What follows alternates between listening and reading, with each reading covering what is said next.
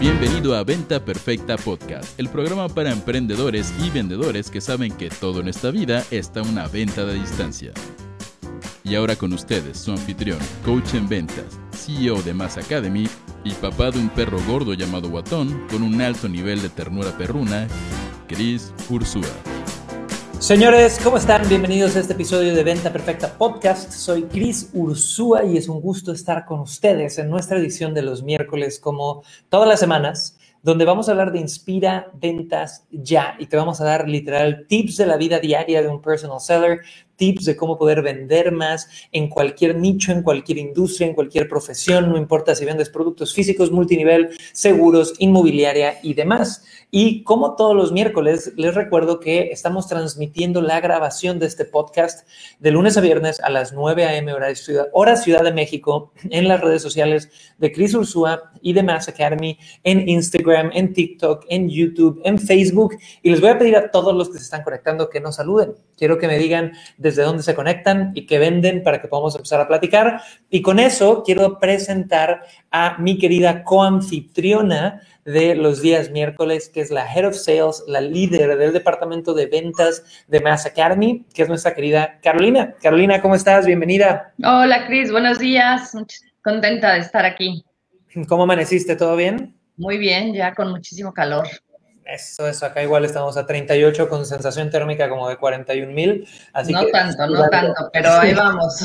está bien, está bien. Oigan, chicos, les recuerdo también que si quieren subir al micrófono, pueden buscarnos en Clubhouse, que es esta red social nueva, eh, que de hecho mañana en nuestra edición de Noticias Marqueteras hablaremos más de eso, porque ya se vienen cosas interesantes. Eh, pronto, de hecho, ya está abriendo para Android, así que ojo ahí.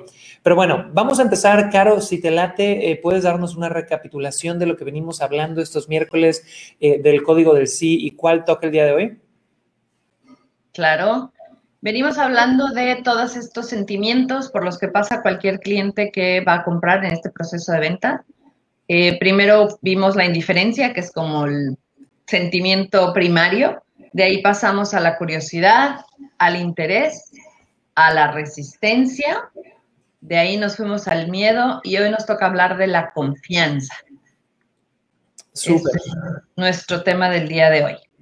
Entonces, chicos, si recuerdan, una de nuestras, y si nos ayuda rápido con el mute, Carito, eh, uno de nuestros temas principales dentro de este podcast de los miércoles es enseñarte el código del sí, esta secuencia de emociones que absolutamente cualquier comprador, no importa si está en multinivel, en productos físicos, en coaching, en consultoría, en lo que sea, no importa si es chino, mexicano, argentino, peruano, lo que sea, tienes que sentir estas 10 emociones. Y ahí, Caro, ya nos las recapituló un poquito. Ahora, si nos acordamos del episodio anterior, en el episodio anterior estábamos justo en ese momento en una presentación de ventas que te quedan, ya sabes, 15 minutos, 30 minutos, ya te dieron la objeción que era la resistencia a la emoción anterior y están a punto, a punto de tomar la decisión de comprar pero pónganse en los zapatos de alguien o recuerden el momento donde ustedes estuvieron a punto de hacer una inversión en algo, en lo que sea. ¿Sintieron algo de nervio antes de hacerla? Pónganmelo en los chats. ¿Sintieron algo de incertidumbre, en especial si era algo nuevo, si era algo de un monto elevado? ¿Sintieron igual y pensamientos como chin, espero no regarla? ¿Qué le, ¿Qué le voy a decir a mi familia si me cuestionan? Es que hay demasiada incertidumbre, es la primera vez que lo hago. Porque en la emoción anterior estábamos en la resistencia, que es esta fase del proceso de compra donde el cliente o el prospecto se atreve, se atreve a decirte, tengo esta objeción, está muy caro y empieza a meter el freno de mano. Pero en la parte del miedo ya es interno y es el estado emocional de vibración más alto que hay. Es como ya estoy a punto de, pero no sé, es que sí, es que no, es que ¿qué, voy a hacer. Entonces, vamos a hablar de ese miedo, chicos. Y el miedo, ¿qué es?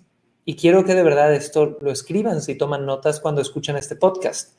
El miedo es la sensación de angustia provocada por la presencia de un peligro real o imaginario. Es un sentimiento de desconfianza que impulsa a creer que ocurrirá un hecho contrario a lo que se desea. Entonces, señores, hemos hablado de esto antes, pero una breve recapitulación. ¿Por qué si tú tienes un producto, trabajas para una buena empresa o eres un ser humano con confianza en lo que vendes, la persona a la que le estás vendiendo tendría miedo de un peligro? ¿Por qué tú representas un peligro? Y esto nos lleva a entender el mundo biológico del ser humano y la compra como un proceso energético. La persona que tú tienes enfrente, es decir, el prospecto, tiene cierto nivel de energía simbolizada en dinero o en líneas de crédito y tú tienes cierto nivel de energía simbolizada en tu narrativa, en tu presentación de ventas y en el producto que tienes. En el momento que tú le dices, compra mi producto, pasemos a caja, firmemos el contrato, da clic al link, esta persona siente su energía amenazada y va a poner todas las barreras. Aunque sepa que el producto que tiene enfrente le puede transformar la vida, le puede dar mucho placer, lo puede ayudar a llegar al siguiente nivel, su biología le va a decir, cuidado, puede salir mal, su biología le va a decir, no confíes en ti, le va a decir, no es el momento adecuado, uy, ya viste que le tiembla la ceja derecha al vendedor, seguramente eso es algo que, indica que no es de confianza.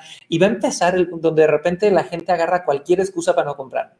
No, es que sabes que ya no pasó la tarjeta dos veces, seguramente es la Virgen de Guadalupe señalizándome que este no es el momento.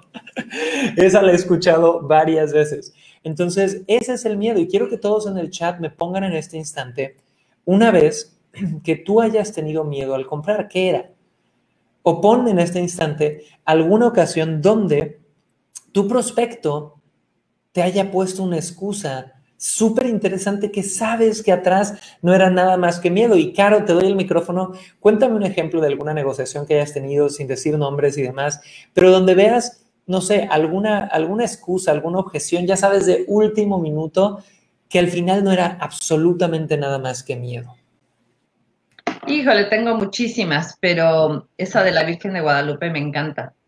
Es así como el, no, no, es que seguro ya es una señal del cielo para no comprar. Esa es muy típica, muy típica. Y también, digo, los, todos los clientes, incluyéndome a mí como compradora, tenemos de repente pretextos, ¿no? El, déjame, lo voy a consultar con mi esposo. Me acuerdo mucho que mi mamá decía, cuando no quiera hacer, hacer, hacer algo, échale la culpa al marido. El niño, uy, me encantaría, pero mi marido no me deja.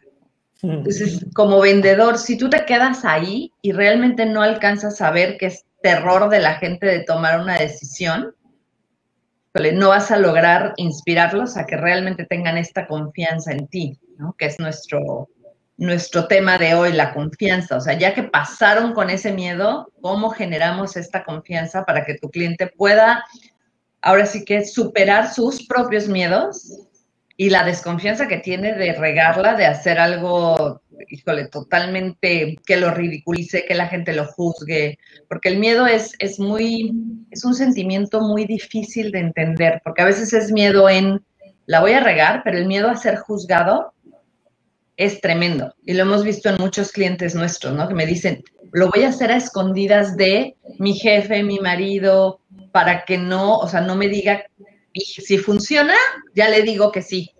Si no funciona, entonces mejor me lo guardo. Claro.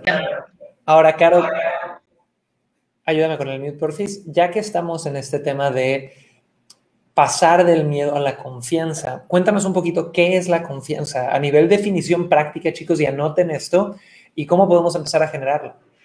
Sí, la confianza, así, literal, la definición es seguridad especialmente al emprender una acción comprometida o difícil. Y este tema de una acción comprometida o difícil es muy relevante a la persona. Todos tenemos parámetros totalmente diferentes. Para mí una acción difícil a lo mejor podría ser comprar un auto. Para alguien más una acción difícil es comprar su primer infoproducto. Eh, o a lo mejor es una acción difícil es atreverte a salir en bicicleta por primera vez, ¿no? Entonces aquí hay que tener mucho ojo, como un master personal seller nunca puede vender desde su perspectiva, desde sus miedos o desde sus parámetros. Por eso venimos hablando también mucho durante todos estos capítulos que tienes, lo primero que tienes que hacer es conocer quién es tu cliente ideal para poder saber cuáles son sus miedos y qué le va a generar esa confianza.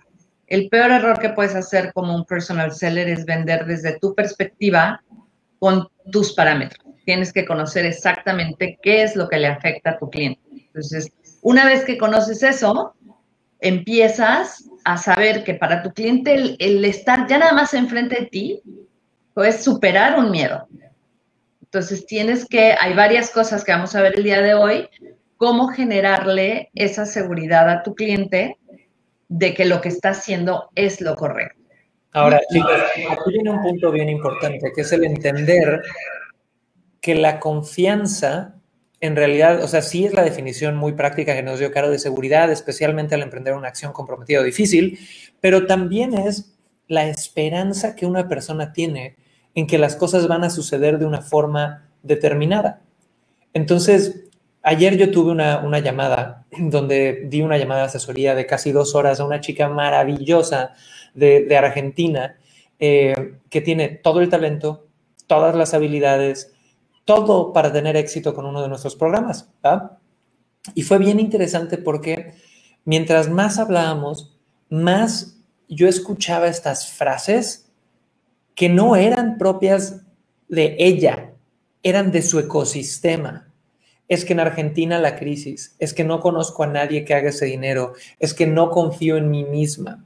Y yo creo que el estado natural del ser humano es un estado sí de protección, pero también de esperanza, de buscar que las cosas sean mejores, de poder movernos hacia adelante. Y si tú volteas a ver cualquier película de héroes en el mundo, el héroe, ¿qué es lo que pierde al último? La esperanza, carajo, ¿no? Entonces, cuando yo entiendo que la confianza, que es tan importante generarla para que la gente me diga que sí, es esperanza que una persona tiene en que todas las cosas van a suceder de una forma determinada, Tú tienes que entender que tu rol como personal seller es llevar a la mano, perdón, llevar a tu prospecto de la mano por un proceso conversacional en súper buena vibra, en todo el amor del mundo, a que ellos puedan conectar con esa esperanza.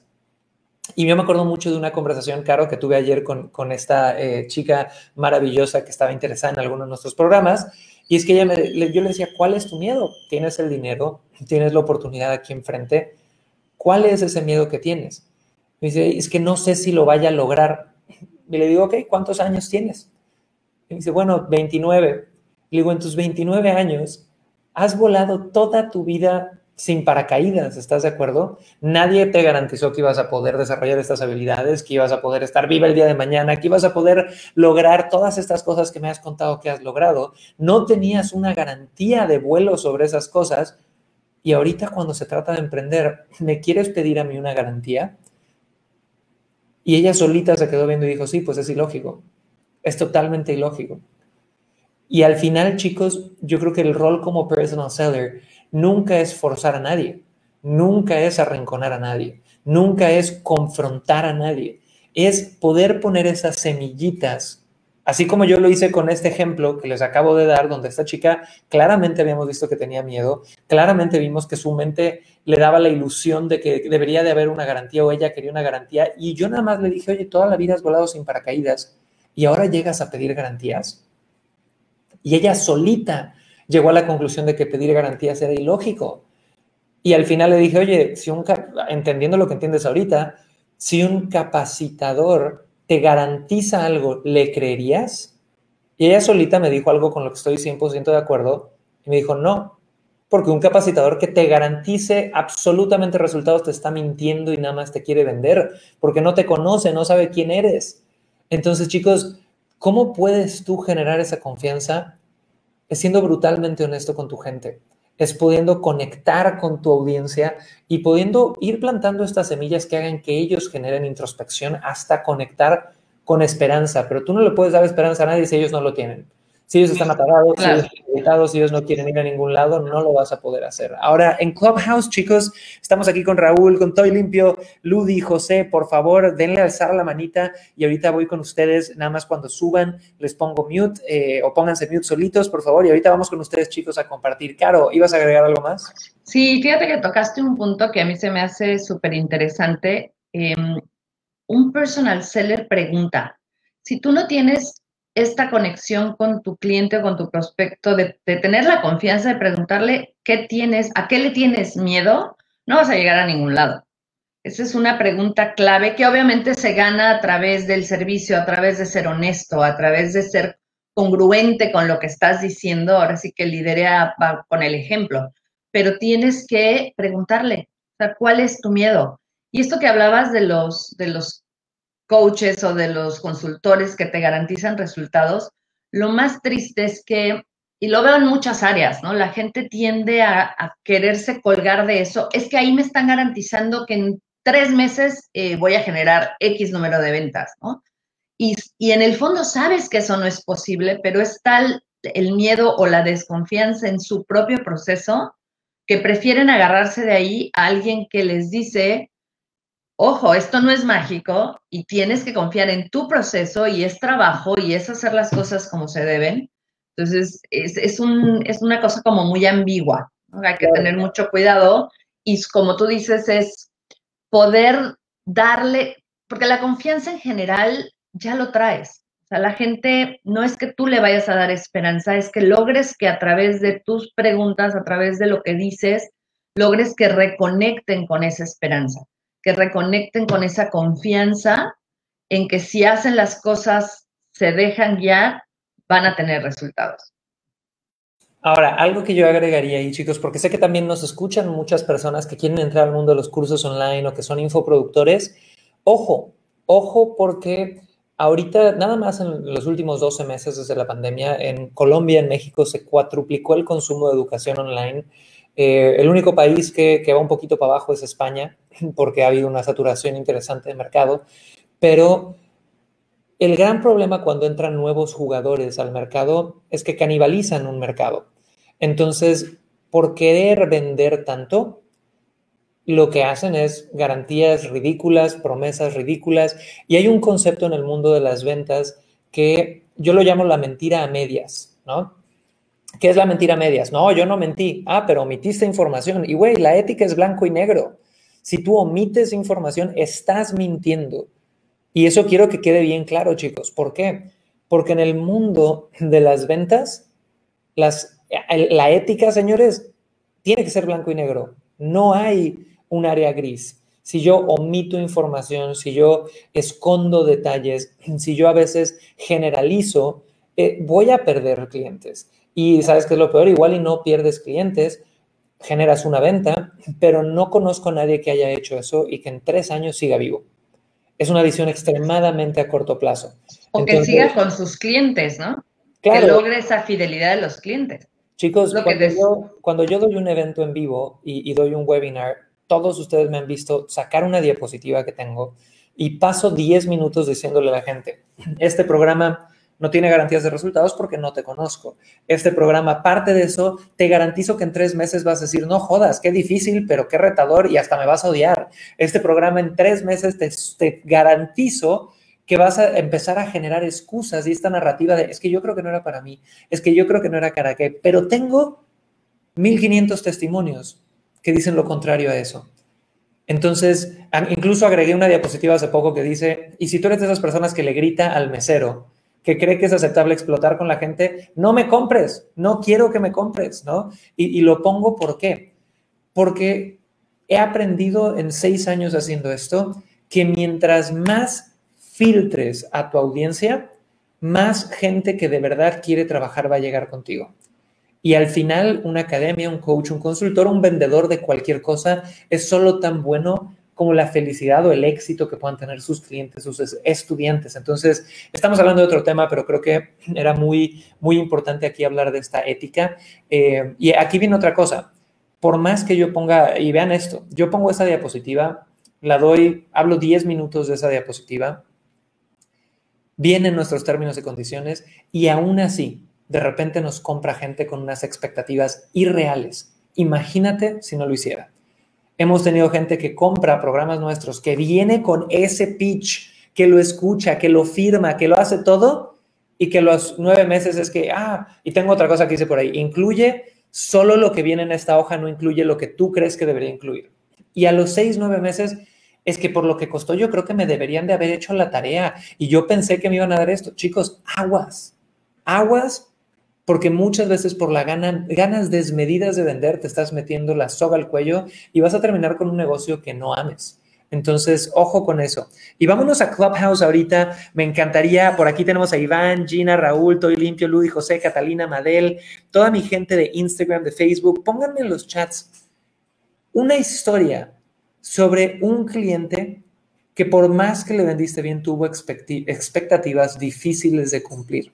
Y vámonos con mi querido Iván, Iván que está en la industria de los seguros, que es un recurrente aquí en Clubhouse. Cuéntanos, mi querido Iván, en los seguros, ¿has tenido alguna experiencia de este tipo? ¿Qué le dices a tus clientes para generar confianza, pero expectativas reales? Hola, buenos días, Cris. Buenos días, Caro, con todos los participantes. Bueno, en este mundo de los seguros, es obvio que la confianza es un factor importantísimo, porque ¿qué, ¿qué ofreces? Palabras. Todo lo que ofreces es algo que sucederá si es que hay un hecho que involucre que actúe el seguro. Y, y encima, quien va a dar el servicio no eres tú, es la compañía de seguros. Entonces, esto hace que este mercado requiera de mucha, mucha confianza. Y en mi caso muy personal, este, la verdad, la confianza se gana, eh, por un lado, por el buen servicio que le puedas brindar, pero también tienes que generar cierta autoridad en tu mercado, que lo vas a ganar por recomendación de otros clientes, por recomendación de las propias aseguradoras que pueden referirte como un buen asesor de seguros y de esa manera el mercado o los clientes van a poder conocerte, porque un cliente en frío que, se te cruza o, o, que tú lo prospectas y llegas a visitarlo, la verdad tiene mucho miedo, mucho miedo de tomar la decisión de brindarte o darte la, para empezar la información que requieres para presentarle alguna propuesta. Y dos, en el momento que le presentas la propuesta le puede ser muy interesante, pero es, ¿y este tío cumplirá conmigo? Todo lo que me dice es cierto, entonces tienes que tener atrás ese respaldo que dé confianza, que es las recomendaciones de, otros clientes que, podrías tener bajo la, la, manga para presentárselas o traer tus cartas de recomendación, etc. Pero es básico, sin confianza en este mercado de seguros no haces nada. Súper, muy gracias por compartir, Iván. Y ahora, Caro, vamos contigo. Sé que tenemos cinco formas de generar confianza en tus clientes. Eh, si quieres, vámonos una por una y empecemos con la primera. Tú cuéntanos. Ay, el mute, el mute, no encontraba el cómo mutearme aquí. lo acaba de decir Iván en, a grandes rasgos, pero la mejor manera de generar confianza a tu cliente, bueno, lo dijiste todo hace rato, es siendo honesto. Y aquí, ahorita que hablabas de cuando estos falsos gurús o la gente que te promete garantías, creo que le tenemos miedo de repente como vendedores a decirle que no a la gente si entendemos que el decirle no, el programa no incluye esto, el seguro no te cubre X cosa, eh, la casa no tiene este alumbrado, la gente, al contrario de lo que puedas pensar, tu cliente va a decir, ok, o sea, si me está diciendo que el seguro no me cubre esta enfermedad hasta dentro de dos años, pues siento esa honestidad de parte de mi vendedor a que le mientas. La mejor manera de perder la confianza es mentir y que te cachen en la mentira. Entonces, esa sería la primera. Súper. Ahora, la segunda activa que es bien sencillita, chicos, y son los testimonios. Entonces, si la primera forma de generar confianza es una honestidad brutal, es decir, incluso poner las cosas buenas y malas sobre la mesa antes de que te compren, la segunda forma de hacerlo es que otras personas, no tú, digan que tu producto, tu servicio es espectacular. Entonces, no me importa qué vendes, si estás en seguros, si estás en inmobiliaria, si estás en lo que sea, necesitas convertirte en un coleccionista de testimonios. Nosotros tenemos eh, tal, tal grado de testimonios que hemos armado páginas como vale la pena personalseller.com o vale la pena inspire.com, donde tienes decenas, decenas, si no es que cientos ya de testimonios de estudiantes que no, soy yo el creador del producto o el vendedor del producto diciendo, esto es bueno, cómprame, sino que son cientos de personas diciendo, mira, esto es bueno, me funcionó así y te recomiendo que compres. Entonces, cuando hablamos de autoridad, hay que entender que cuando tú lo dices como dueño del producto, como promotor del producto, siempre va a haber un sesgo.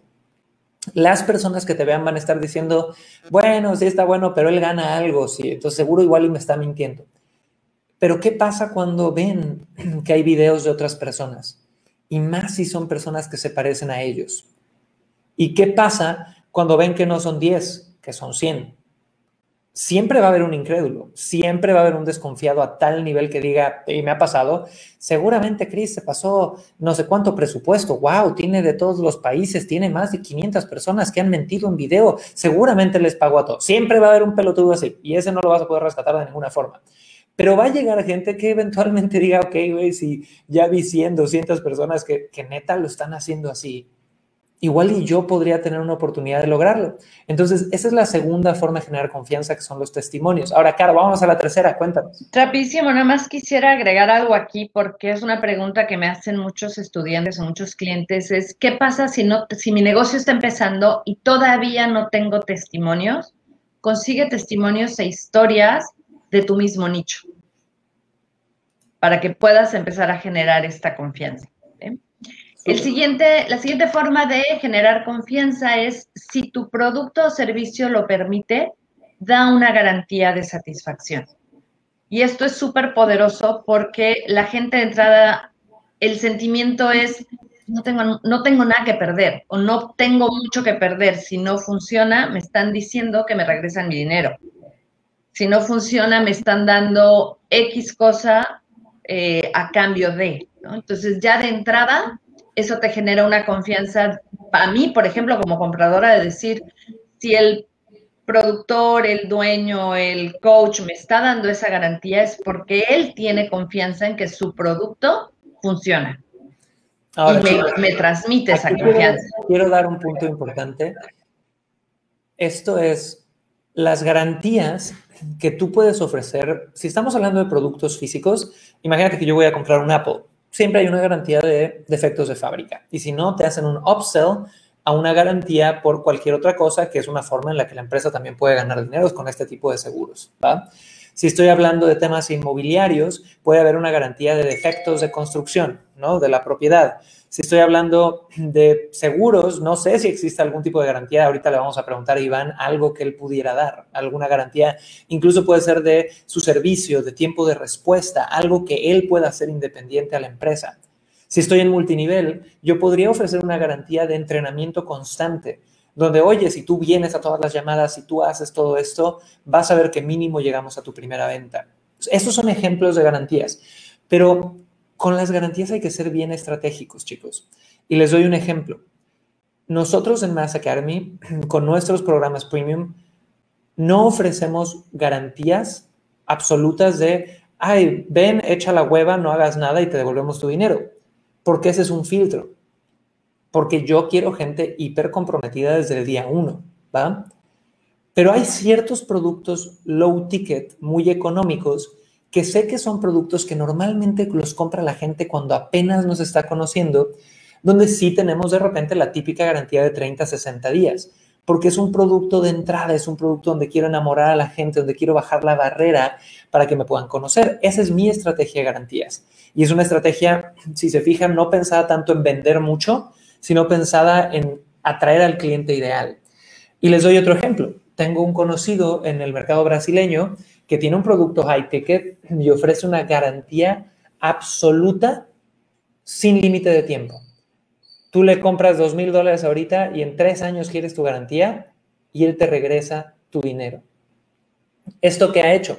Ha hecho que tenga una tasa, eh, primero un riesgo financiero enorme, porque si de repente en tres años todo el mundo quiere su garantía, tienes que dárselas y te jodiste la empresa, ¿ok? Segundo, tiene una tasa de devolución gigantesca de un 20-30%, pero ¿cómo lo justifica él? Que habría que ver los números, yo no estoy tan confiado de que esto sea así, igual y sí.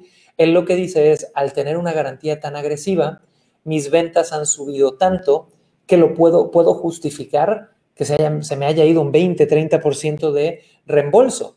Entonces, nada más quiero cerrar este tema de las garantías con hay que ser muy estratégico. Ahora, si ya vimos, y para todos los que vienen llegando, chicos, estamos hablando de cinco formas rápidas de generar confianza en tu cliente eh, dentro del código del sí, que es este paso a paso de 10 emociones que toda persona tiene que comprar o sentir antes de comprar algo. Eh, vamos a dar las últimas dos formas de generar confianza, pero antes quiero recordarles todos, chicos, que acabamos de sacar un nuevo libro. Y este nuevo libro se llama Mata al Vendedor, ¿ok? Entonces, ¿qué estamos haciendo por el lanzamiento de Mata al Vendedor? Lo estamos regalando en formato digital junto con un masterclass que eh, es en vivo, es de dos sesiones. Ayer tuvimos la primera, hoy vamos a tener la segunda, pero quiero invitarte a que vayas en este instante a mataalvendedor.com y que si puedes, si me estás viendo en vivo, vengas hoy a las 5 pm horario Ciudad de México a esta segunda sesión de la masterclass que igual va a ser súper, súper potente. Y si me estás escuchando o viendo en el futuro, igual visita el link mataalvendedor.com porque seguramente tendremos algo para ti, eh, un regalito para que puedas vender mucho, mucho, mucho más. Así que chicos, vayan al link mataalvendedor.com. Ahora, Caro, ¿nos ayudas a recapitular las tres estrategias que hemos visto y nos llevas a la cuarta, porfis? Sí, que sí. Hemos visto que las de las rapidísimo los tips para generar confianza en tu cliente es eh, la transparencia, o sea, ser súper, súper honesto y ser transparente. Los testimonios, o sea, generar testimonios donde hablen bien de ti, de tu empresa, de tu servicio y si tu, servicio o producto lo permite, generar una garantía, ofrecerles una garantía de satisfacción. Ya lo dijo Chris, hay que ser estratégico, puede ser garantía de, vicios ocultos por X tiempo en una casa, eh, garantía de un infoproducto en 30, 60 días si no tienes resultados. O sea, hay que analizar bien tu producto. Y esta, de hecho, esta que sigue, a mí me encanta y creo que debió de haber ido al principio, es sé y muéstrate como un profesional. ¿Quién de los que nos está viendo de nuestra audiencia, mm, de repente no hemos tenido una sesión o hemos entrado a una tienda o nos ha querido vender algo un vendedor que se ve desaliñado, que se ve sucio, que ya de entrada el verlo no te genera confianza? Eh, en la industria de la que yo vengo, que es el tiempo compartido, tenían por ahí un, un dicho que decía, if you want to sell a million dollars, look and dress like a million dollars. O sea, si quieres vender un millón de dólares, vete como de un millón de dólares. Y no tiene nada que ver con traer un Rolex o traer ropa de marca, es verte limpio, profesional, que te importó llegar a la junta o a la sesión con tu cliente, que te importó darte una peinadita, darte una maquillada si eres mujer, eh, ponerte una camisa limpia y verte que demuestras ese interés de verte como profesional cuando vas a, tener un cliente. Ahora, ¿qué agregaría nada más en este punto número cuatro? No se trata sobre ser elegante. Elegante no es la palabra. En los gringos tienen una frase que dice, you have to look sharp te tienes que ver, sharp sería filoso, pero ¿cuál sería esa traducción en español? Pónganlo en el chat. Se tiene que ver que tuviste una intención de arreglarte. No importa si eres guapo, guapa, feo, fea, como sea que tú te etiquetes. Si la gente ve que tuviste una intención de arreglarte, eso proyecta una imagen de autocuidado que hace que la gente confíe más en ti.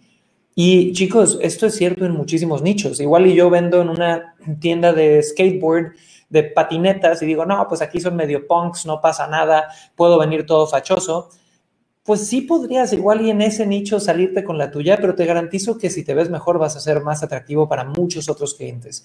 Y la gente quiere hacer tratos con gente que admira, que los entretiene o que los hacen sentir bien, ¿va? Y cuando tu presencia es más agradable, es bien interesante lo que puedes lograr. Y ojo aquí, porque también hay gente que lo lleva a un extremo negativo. De repente lo veo mucho en chicas que se ponen perfume y, ya sabes, huelen a tres cuadras, ¿no? O sobre maquillaje que puede ser excesivo. No quiere ser eh, la, la vendedora, ya sabes, o la chica que va al partido de fútbol de los cuates maquillada. También se puede ver fuera de lugar tienes que ser sharp, verte pulcro, verte impactante, verte bien dentro del contexto de lo que estás vendiendo. y eso va a generar confianza. Y vamos al número 5, y ahorita voy a pasar con Iván aquí en Clubhouse para que me dé su opinión. Pero, Caro, cuéntanos cuál es el número 5. El número 5. Ten seguridad y conoce tu producto. Aquí, para mí esto es vital y este ten seguridad eh, va en dos ángulos. Ten seguridad en ti mismo, que te ves bien, sabes lo que estás haciendo, que conoces cuáles son las objeciones más comunes de tu cliente y tienes la confianza de que las vas a saber contestar y ten seguridad en tu producto. O sea, si yo estoy, yo por ejemplo, amo y adoro lo que hacemos porque he visto resultados con miles de estudiantes, porque he visto a mis clientes pasar de, a través de todas estas emociones, del miedo, del terror, a tomar acción y tener resultados. Entonces, tengo una confianza total en que lo que les estoy ofreciendo, si se aplican, les va a cambiar la vida. Por ahí había un comentario en el chat que me encantó que decía, así me pasó, no sé si lo leíste. Hace dos años fui al banco y me quedé paralizada de terror en la puerta para comprar uno de nuestros cursos. Y dos años después ya tomé acción. Y eso es bien importante. De repente tu cliente tiene un tiempo de acción. Pero si tú estás convencida de que tu producto de verdad, siguiendo lo que tienen que hacer les cambia la vida, eso esa confianza se la vas a transmitir a tu cliente. Y chicos, ahí viene algo importante también a entender. Cuando hablas de tú tener confianza, Fer, ¿nos ayudas? Ahí está, súper. De tú poder tener seguridad y conocer muy, muy, muy bien a tu producto, son literal, en buen mexicano lo llamamos meterle horas nalga. ¿Qué son horas nalga? Son horas de estudio, de sentarte y estudiar bien tu producto, tu metodología de ventas, eh, también meterle horas a poder sentirte bien, a poder hacer estas inversiones de tiempo que a veces, oye, dormirme un poquito más temprano, despertarme un poquito más temprano para bañarme, arreglarme, llegar a tiempo antes de una conversación de ventas, llegar 15 minutos antes, tener un ritual que te ponga en el estado emocional óptimo, todo ese tipo de cosas te van a hacer sentir seguridad en ti mismo, te van a hacer sentir seguridad en tu producto, en tu servicio, y eso se va a ir transmitiendo. Así que chicos, hasta ahorita acabamos de ver cinco formas de poder generar confianza en tu cliente y estamos dentro del código del sí, que todos los miércoles los llevamos por una de estas emociones que tiene que sentir cualquier persona antes de comprar. Y las cinco estrategias que hablamos ahorita, que son prácticas, pero que mucha gente no las implementa, es, número uno, transparencia y honestidad brutal de lo bueno y lo malo. Segundo, testimonios tienes que tener otras personas diciendo que tu producto o tu servicio es espectacular. Aparte de eso, depende, dependiendo de tu producto y dependiendo de la estrategia, necesitas tener algún tipo de garantía, ¿ok? Cuarto, ser y mostrarte como un verdadero profesional. Quinto, ten seguridad y conoce tu producto. Y ahora quiero ir cerrando este episodio con una historia y antes eh, darle, quiero también darle el micrófono a Iván para ver si tiene una historia interesante de esto. Pero yo me acuerdo mucho cuando vivíamos en Santiago de Chile de estar buscando contador para la empresa. Entonces yo estaba fundando Mass Academy hace seis años y necesitaba un contador porque yo de temas tributarios chilenos no sabía nada en aquel entonces y vi como a cinco contadores. Y el cuarto contador, todos, era, era, un poquito, la verdad, chicos, para mis contadores, son un poco como hablar con la mafia italiana, ya sabes, todos les dices, bueno, quiero hacer esto y te dicen, bueno, acorde, y más en chileno, bueno, weón, ¿cachai? Que acorde a la, regla número 7, 14, 13, 14 de la Michelle Bachelet que implementó hace 3, 400 años. Y, yo así de, ¿qué? Y, y, ya estaba harto, estaba a punto de tomar una decisión.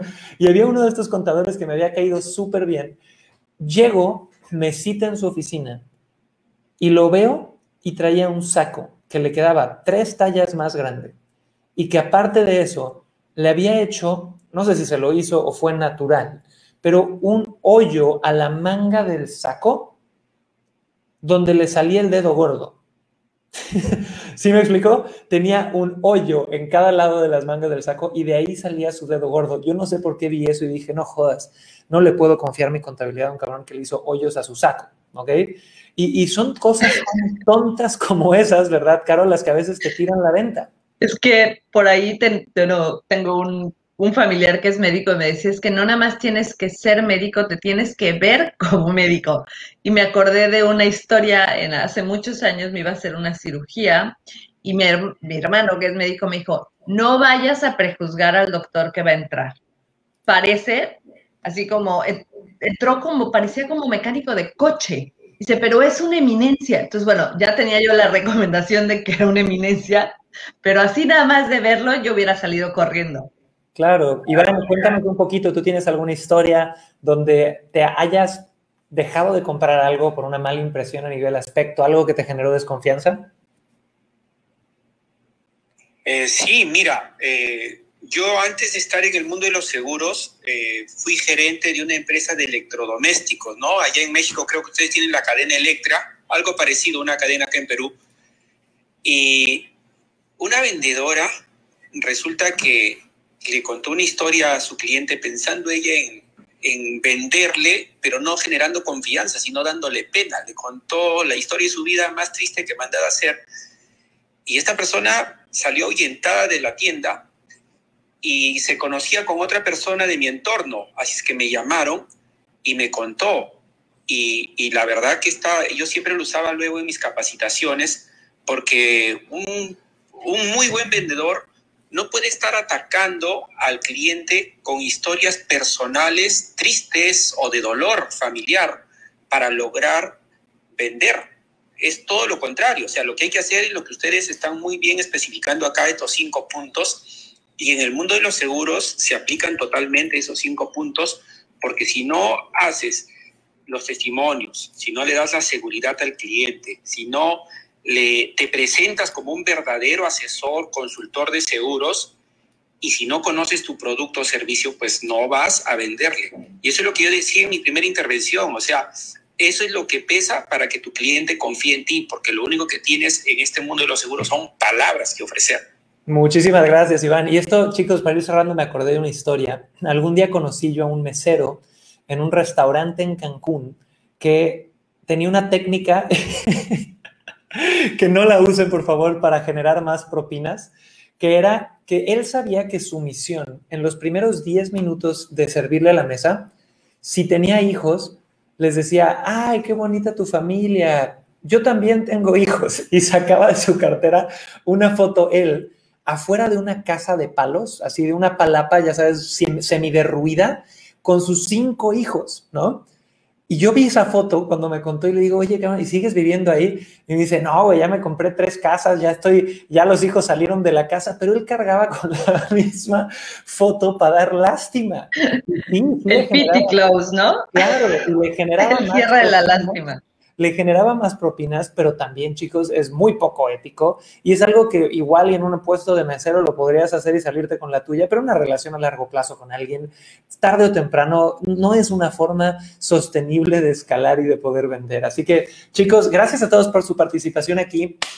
Quiero recordarles a todos que pueden ir en este momento a mataalvendedor.com para poder unirse a la masterclass que tenemos hoy a las 5 pm horario Ciudad de México, que es la segunda parte de este masterclass de dos sesiones que hemos estado haciendo eh, celebrando el lanzamiento de mi libro Mata al Vendedor. Eh, entonces pueden ir mataalvendedor.com, reciban el libro gratuito, vayan al masterclass que se va a poner buenísimo y con eso, señores, no queda nada más que recordarles que estamos grabando Venta Perfecta Podcast de lunes a viernes a las 9 a.m horario Ciudad de México. Agradecerle a toda mi gente Clubhouse, Juan, Eberto, Ari, Raúl, Ana, Madel. Les pido que le den clic también a la casita verde que aparece en Clubhouse para unirse a nuestra sala y que sean notificados de las siguientes ediciones.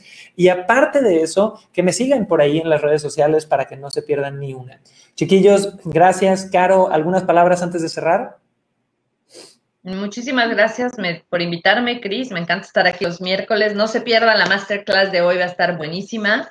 Y acuérdense de estos cinco puntos. Alguien, el otro día vi yo un entrenamiento que fue nuestra CEO y me encantó el tip que les dio a mis chicos. Le dijo, no se, no se saturen, porque de repente salimos de una clase o de un podcast o de un curso con mil ideas, trabajemos en uno a la vez. Entonces, trabaja en una cosa para generarle confianza a tu cliente y ya que la tengas así súper, súper sharp, súper... Eh, ¡Ay! Se me fue la palabra. la palabra sharp. Esto de, de, tener un poco de Alzheimer y, y, ser medio pocha no me ayuda. Entonces, ya que la tengas como bien practicada, vete a la otra, para que, porque luego pasa que nos da como el tlacuache, ¿no? Tenemos tanta información que no hacemos nada. Entonces, ve practicando una por una y vas a ver ir viendo estos resultados con tu gente. Buenísimo, chicos. Pues gracias por estar en Venta Perfecta Podcast. Les mandamos muchísimo amor. Soy Cris Ursúa y este es el único podcast que busca darte todo lo que necesitas para vender más, más rápido y con menos estrés. Nos vemos en el próximo episodio. Bye, chiquillos. Pasen una bonita. Bye, bye. Linda semana.